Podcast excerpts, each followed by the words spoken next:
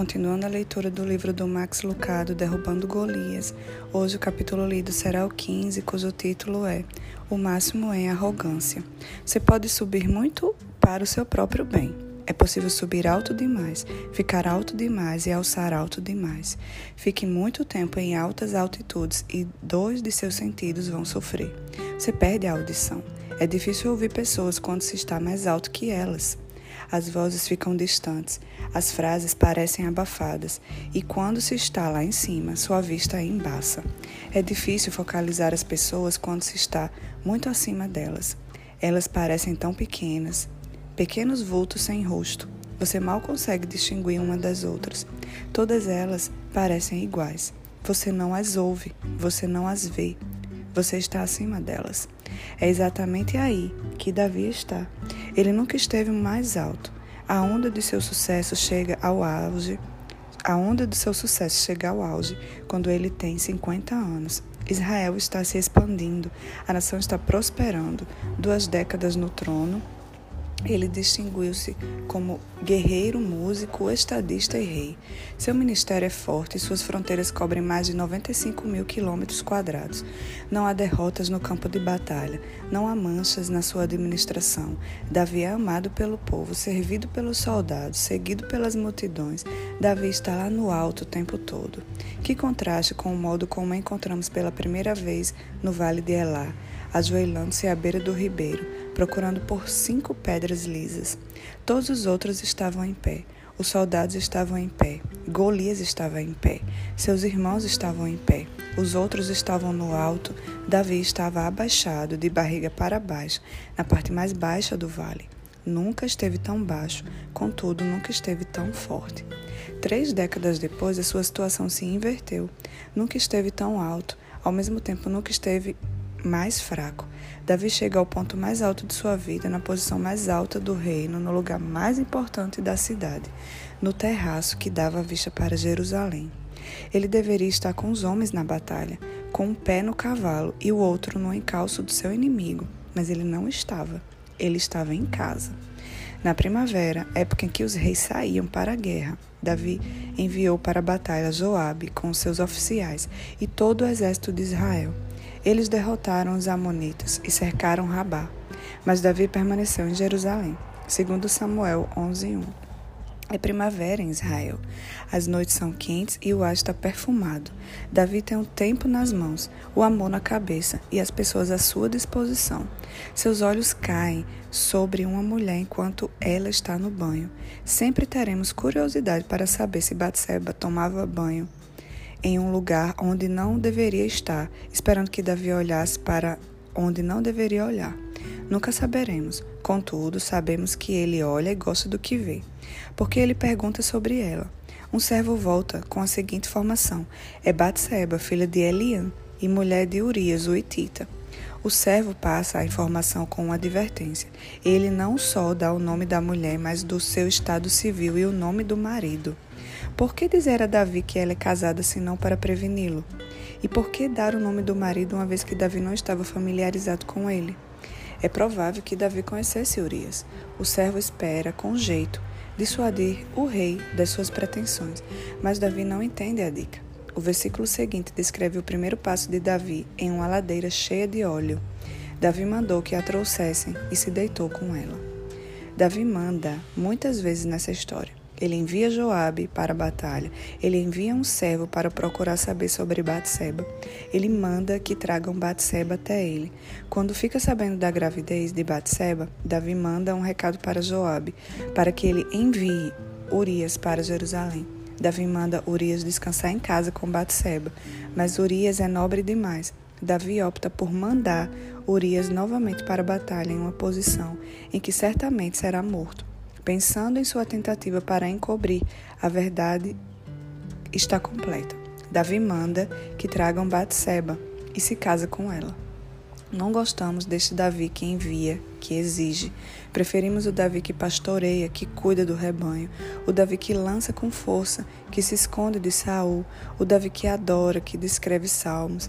Não estamos preparados para o Davi que perde o domínio de seu autocontrole. O que acontece com ele? Simples. É o mal da atitude. Ele estava lá no alto, havia muito tempo. O ar rarefeito mexeu com seus sentidos. Ele não pode ouvir como estava acostumado. Não pôde ouvir as advertências do servo ou a voz da sua consciência. Nem pôde ouvir seu senhor.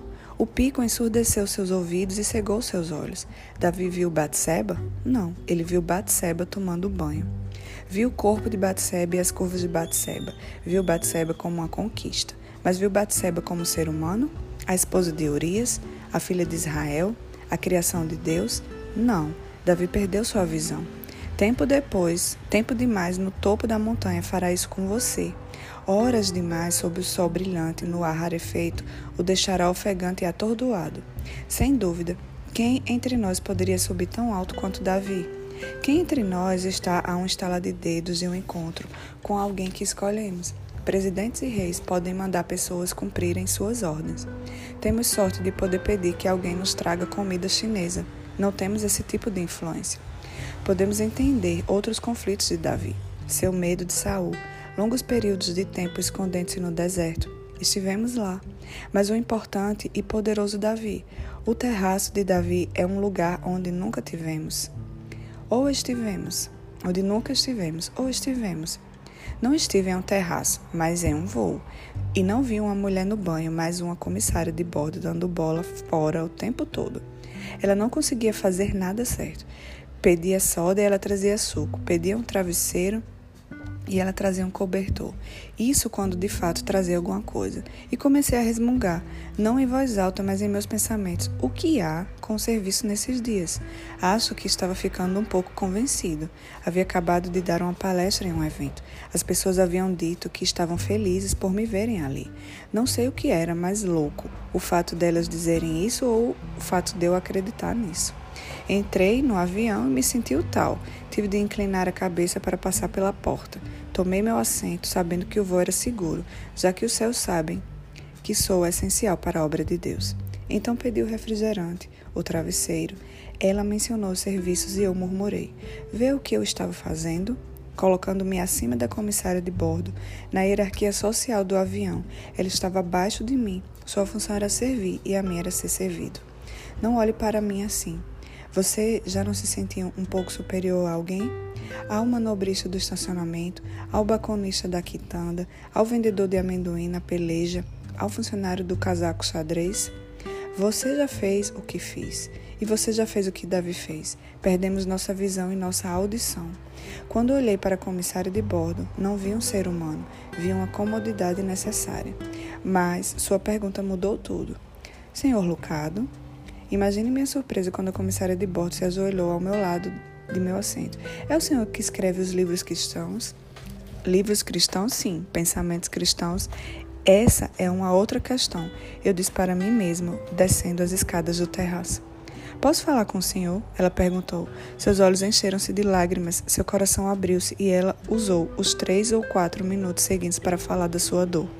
A papelada do divórcio havia chegado naquela manhã. Seu marido não ligava de volta para ela. Ela não sabia onde iria morar. Mal podia concentrar-se no trabalho. Eu poderia orar por ela? Orei, mas tanto Deus como eu sabíamos que ela não era a única que estava precisando de oração. Talvez você pudesse usar uma oração também. Como está a sua audição? Você ouve os servos que Deus envia? Você ouve a consciência que Deus desperta? E sua visão? Você ainda vê pessoas ou vê apenas suas funções? Vê pessoas que precisam de você ou vê pessoas abaixo de você? A história de Davi e Batseba é uma história de poder do que é mais uma história de poder do que uma história de luxúria. Uma história de um homem que subiu alto demais para o seu próprio bem. Um homem que precisava ouvir essas palavras: desça antes que você caia. O orgulho vem antes da destruição, o espírito altivo antes da queda. Provérbios 16, 18. Deve ser por isso que Deus odeia a arrogância. Ele detesta ver seus filhos caírem, detesta ver seus filhos seduzirem e suas batsebas serem vitimadas. Deus odeia o que o orgulho faz com seus filhos. Não é que ele não goste da arrogância, ele a odeia. Ele poderia deixar isso mais claro do que Provérbios 8:13? Odeio o orgulho e a arrogância, e depois alguns capítulos mais adiante. O Senhor detesta os orgulhosos de coração, sem dúvida serão punidos. Provérbios 16, 5. Você não quer que Deus faça isso? Pergunte para Davi. Ele nunca se recuperou totalmente desse episódio com esse gigante. Não cometa o erro de Davi. É muito mais sábio descer a montanha do que cair dela. Busque humildade. Humildade não significa pensar coisas inferiores sobre si mesmo, mas pensar menos em si mesmo. Ninguém tenha de si mesmo um conceito mais elevado do que deve ter. Mas, ao contrário, tenha um conceito equilibrado de acordo com a medida de fé que Deus lhe concedeu. Aceite sua pobreza. Todos somos igualmente duros e abençoados. O homem sai nu do ventre de sua mãe e como vem, assim vai. Eclesiastes 5,15. Resista ao lugar de notoriedade. Quando você for convidado, ocupe o lugar menos importante, de forma que, quando vier aquele que o convidou, diga-lhe, amigo, passe para um lugar mais importante, então você será honrado na presença de todos os convidados. Lucas 14:10. Não é melhor ser convidado a subir do que descer? Deus tem um remédio para os altivos e poderosos: descer da montanha. Você se surpreenderá com o que você ouve e com o que você vê, e irá respirar muito com muito mais facilidade. Que o Senhor nos abençoe.